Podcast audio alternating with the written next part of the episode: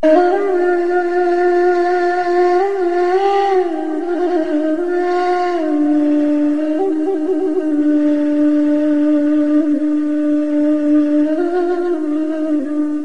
a todos. Soy Alba y les hablo desde España. Historias de la mil y una noche. Historia de Abdullah, el mendigo ciego.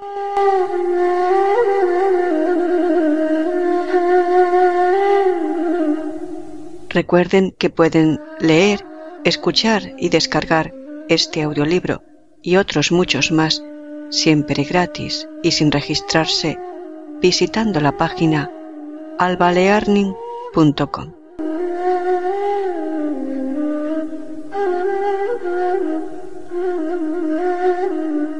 Cuentos de la mil y una noche. Historia de Abdullah, el mendigo ciego. Leído por Alba para albalearning.com.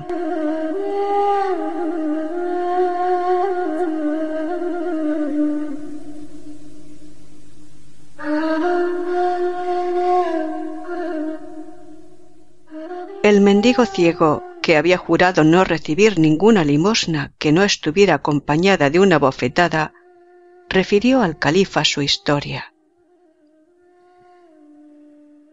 Comendador de los creyentes, he nacido en Bagdad.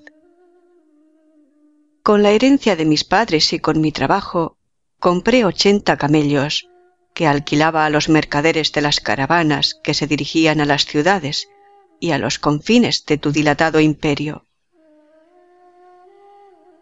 Una tarde que volvía de Basora con mi recua vacía, me detuve para que pastaran los camellos.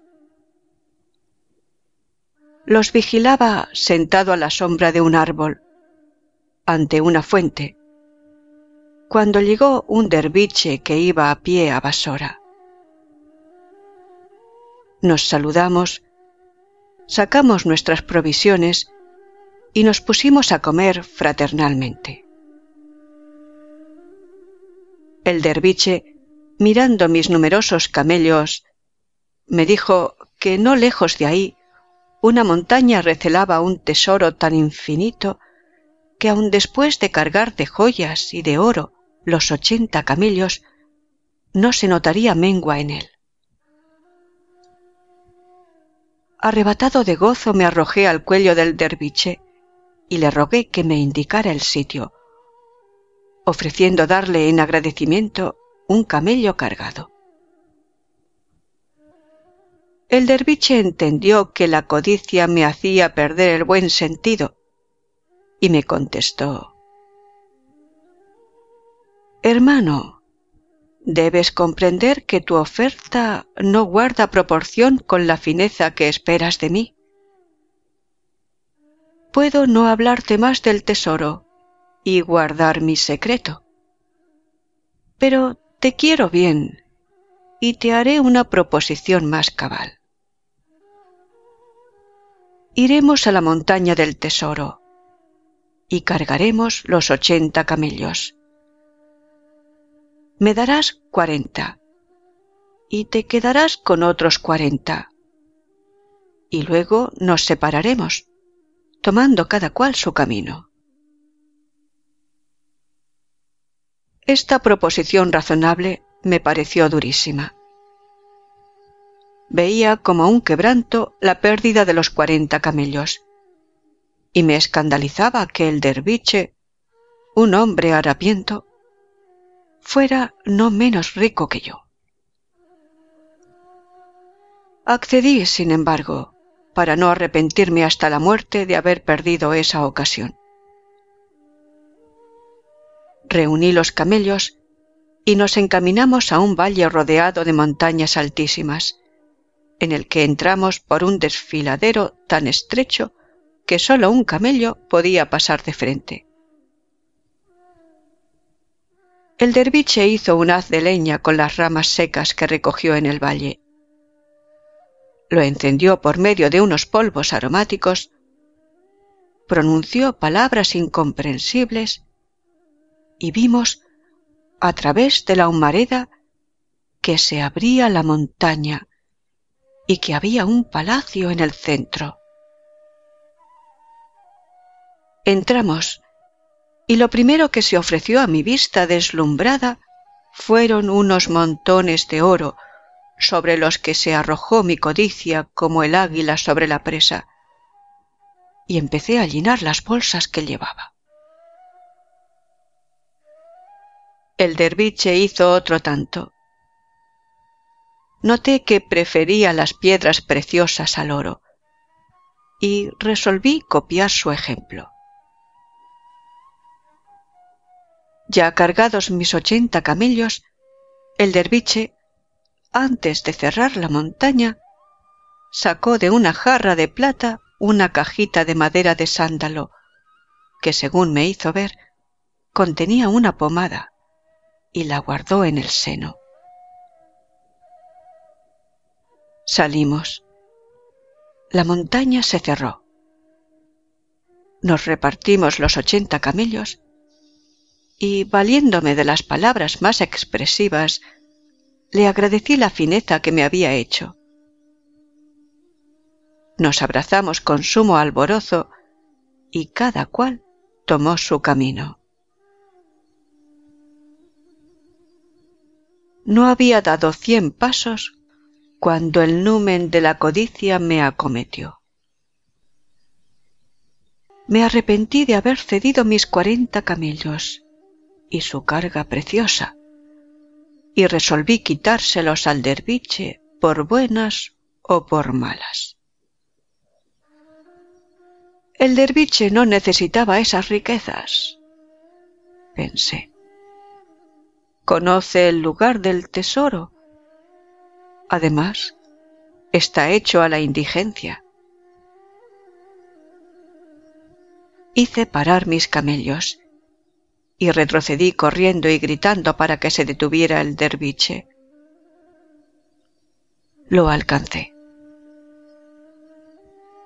Hermano, le dije, he reflexionado que eres un hombre acostumbrado a vivir pacíficamente, solo experto en la oración y en la devoción, y que no podrás nunca dirigir cuarenta camellos. Si quieres creerme, quédate solo con treinta. Aun así, te verás en apuros para gobernarlos. Tienes razón, me respondió el derviche. No había pensado en ello. Escoge los diez que más te acomoden. Llévatelos y que Dios te guarde.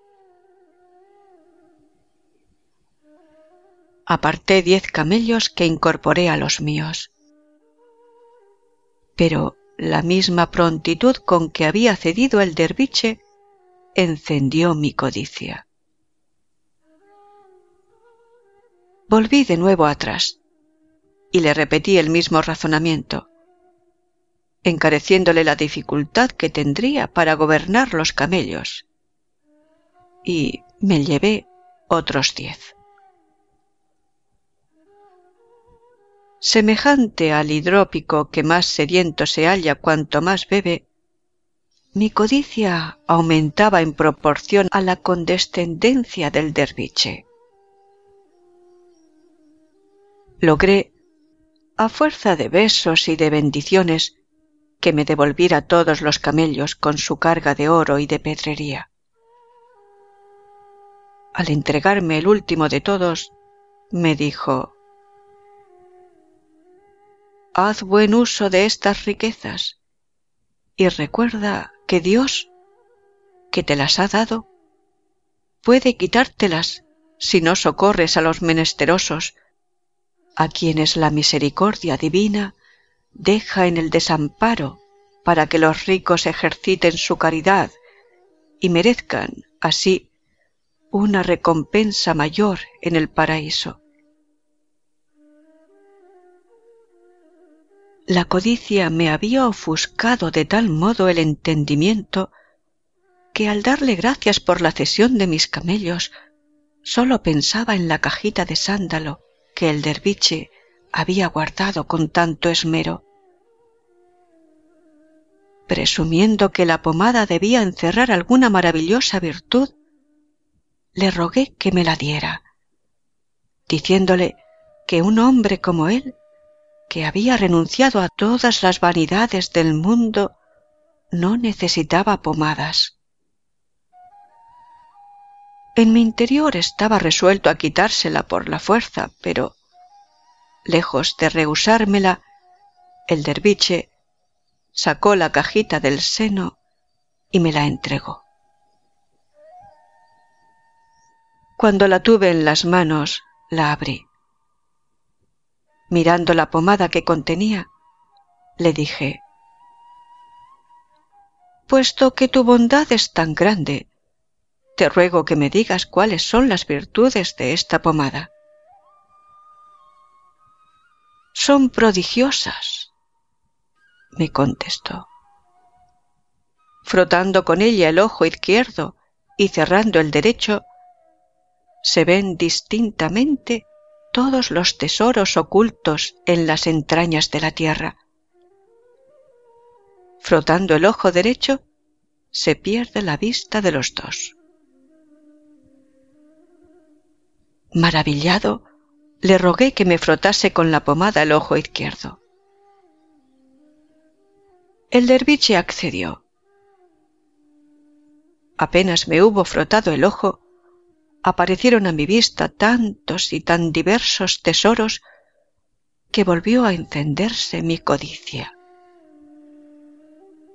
No me cansaba de contemplar tan infinitas riquezas, pero como era preciso tener cerrado y cubierto con la mano el ojo derecho, y esto me fatigaba, rogué al derviche que me frotase con la pomada el ojo derecho, para ver más tesoros.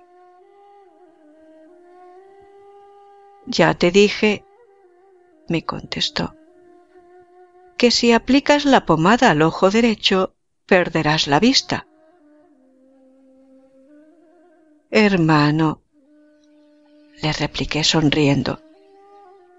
Es imposible que esta pomada tenga dos cualidades tan contrarias y dos virtudes tan diversas. Largo rato porfiamos.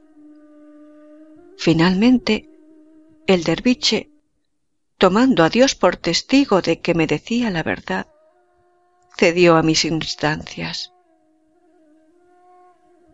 Yo cerré el ojo izquierdo el derviche me frotó con la pomada el ojo derecho.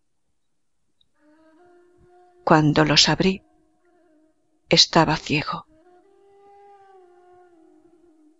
Aunque tarde, conocí que el miserable deseo de riquezas me había perdido y maldije mi desmesurada codicia.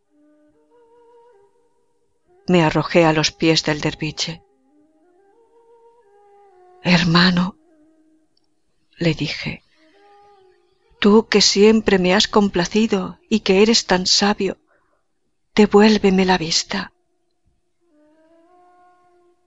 Desventurado, me respondió. No te previne de antemano y no hice todos los esfuerzos para preservarte de esta desdicha. Conozco, sí, muchos secretos, como has podido comprobar en el tiempo que hemos estado juntos, pero no conozco el secreto capaz de devolverte la luz. Dios te había colmado de riquezas que eras indigno de poseer. Te las ha quitado para castigar tu codicia. reunió mis ochenta camellos y prosiguió con ellos su camino, dejándome solo y desamparado, sin atender a mis lágrimas y a mis súplicas. Desesperado, no sé cuántos días erré por esas montañas. Unos peregrinos me recogieron.